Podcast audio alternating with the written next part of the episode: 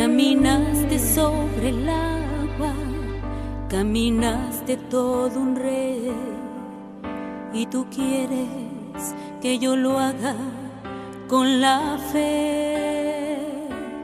Y aunque la gente me comente, Hoy es el martes 3 de agosto de 2021.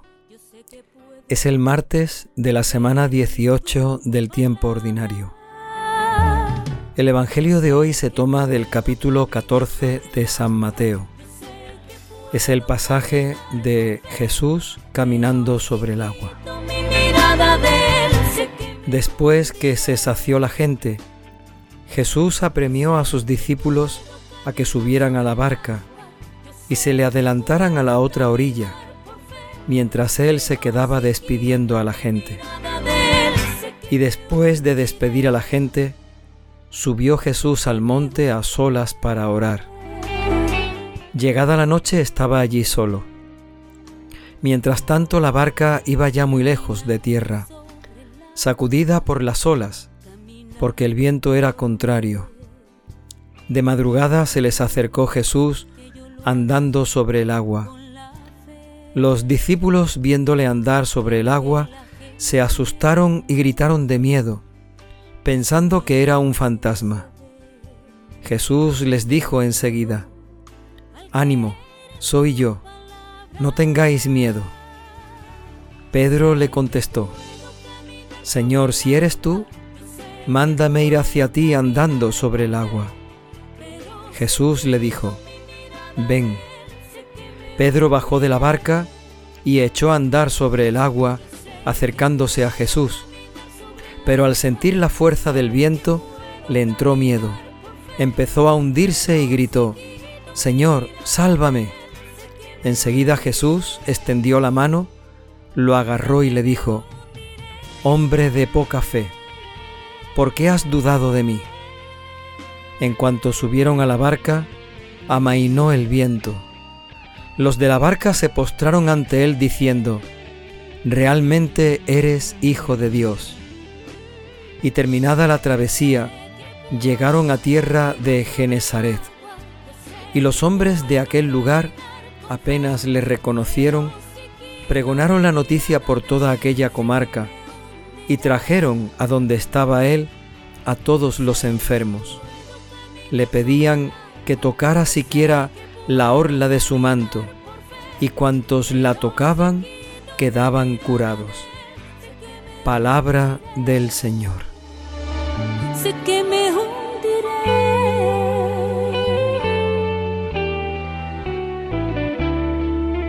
Caminaste sobre el agua. Este Evangelio nos recuerda un acontecimiento, un momento de la vida de Jesús un tanto misterioso, un signo que Jesús realizó a la vista de sus discípulos, también para mostrarles quién era Él y también para provocar la fe en aquellos discípulos que vieron a Jesús caminar sobre el agua. Yo sé que puedo caminar sobre el agua, yo sé que puedo caminar con fe, pero si quito mi mirada de él, sé que me... El Evangelio nos recuerda que este milagro, por llamarlo así, este hecho insólito, especial, tan sorprendente, ocurre después del milagro de la multiplicación del pan. Podríamos decir que un milagro es una acción de Jesús sobre un elemento material o sobre una situación, una enfermedad o una muerte.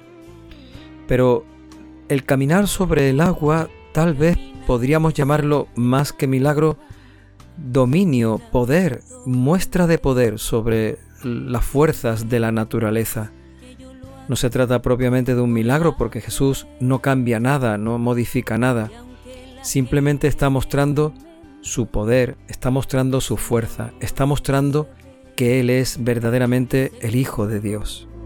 Al creer en tu palabra, yo sé que puedo caminar sobre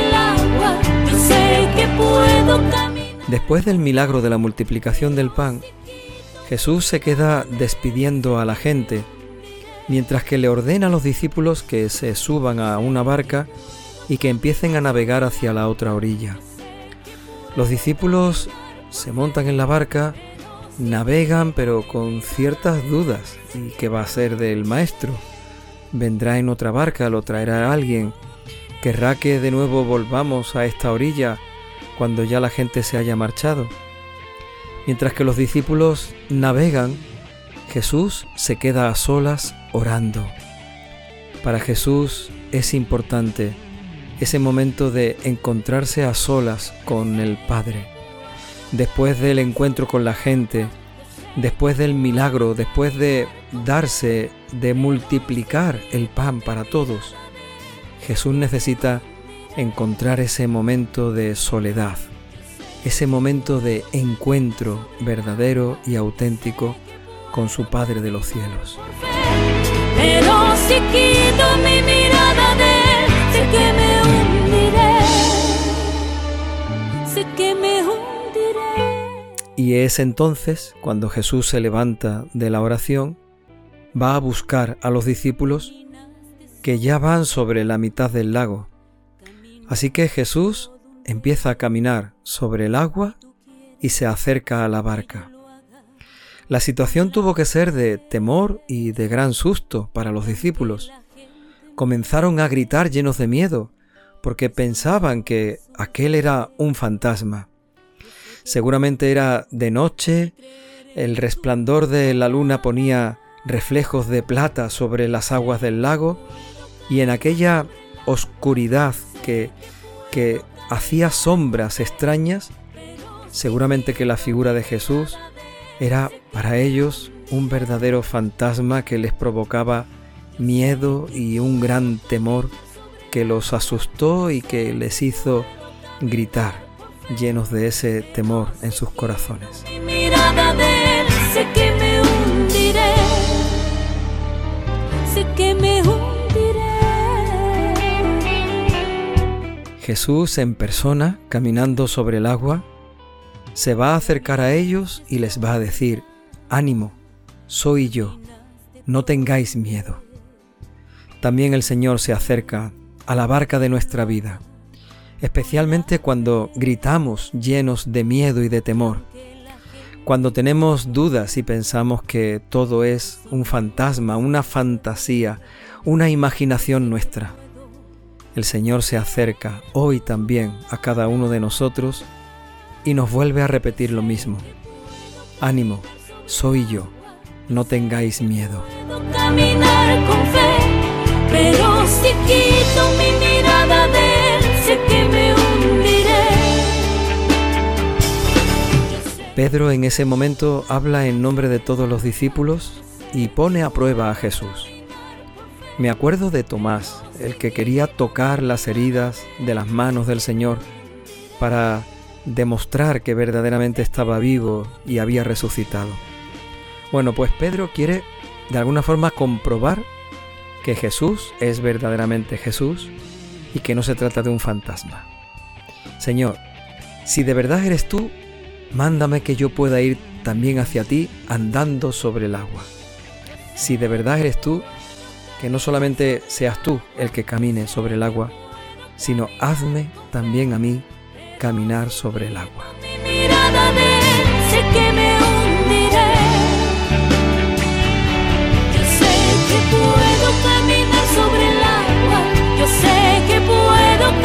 La certeza de Pedro no está mal encaminada.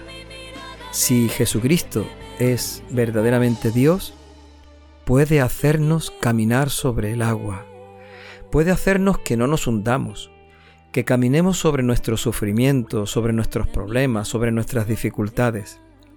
Si Jesucristo es verdaderamente Dios, ese poder de Dios no es solamente para que Él haga milagros sorprendentes que nos deje a todos con la boca abierta. Si Jesucristo es Dios, es para que Él pueda hacer esos milagros en nuestra vida, en tu vida y en la mía. Es porque Él, siendo verdaderamente Dios, puede hacernos caminar sobre las aguas de nuestros sufrimientos, de nuestros pecados, de nuestras dificultades, de nuestras pruebas, de nuestras dificultades de cada día.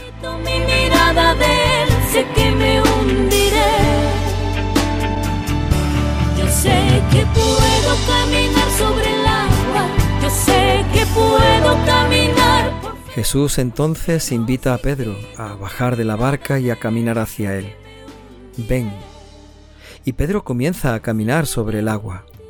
Mientras que pone su mirada sobre Jesús, va caminando hacia él. Pero en el momento en el que Pedro empieza a sentir la fuerza del viento, empieza a sentir miedo, empieza a mirarse los ropajes que en ese momento están agitados por el viento, empieza a mirarse a sí mismo, se hunde. Mientras que mira a Jesús, puede caminar sobre el agua. Cuando se mira a sí mismo, el temor de nuevo aparece en su corazón y se hunde en aquellas aguas.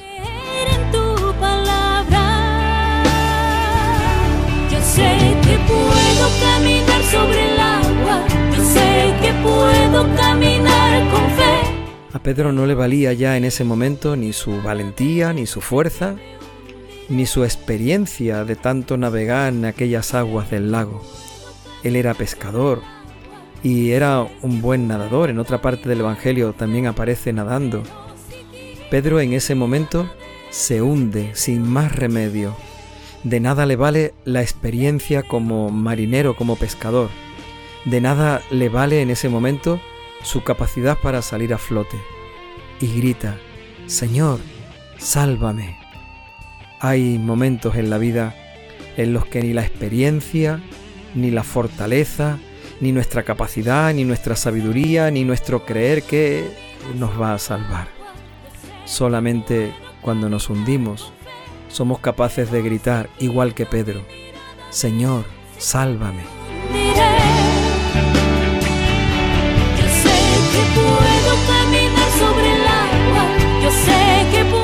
Jesús nos cuenta el Evangelio, agarra a Pedro fuertemente y le dice, Hombre de poca fe, ¿por qué has dudado de mí?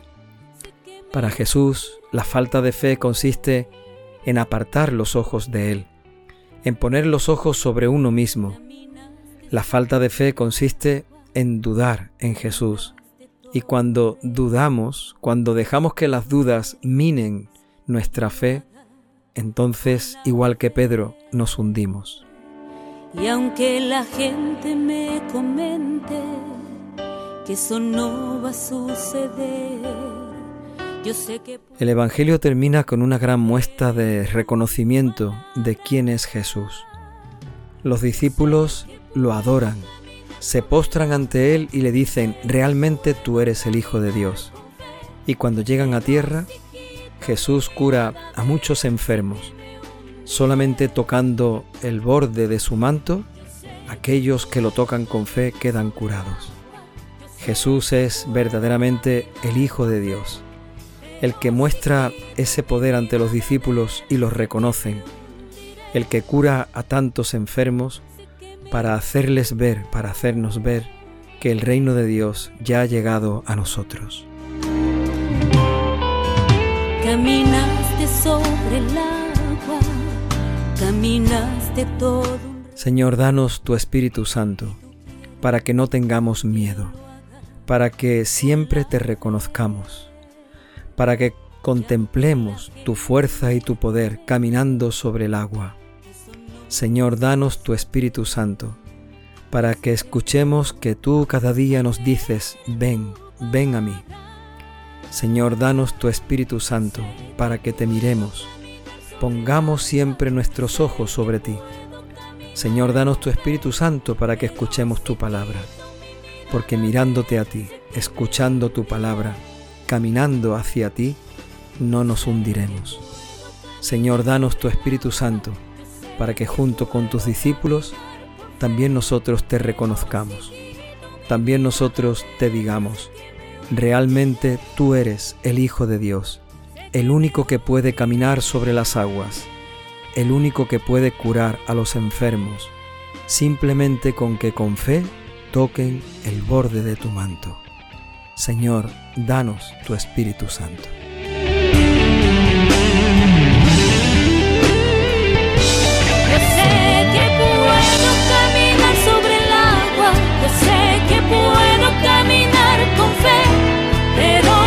poquito mi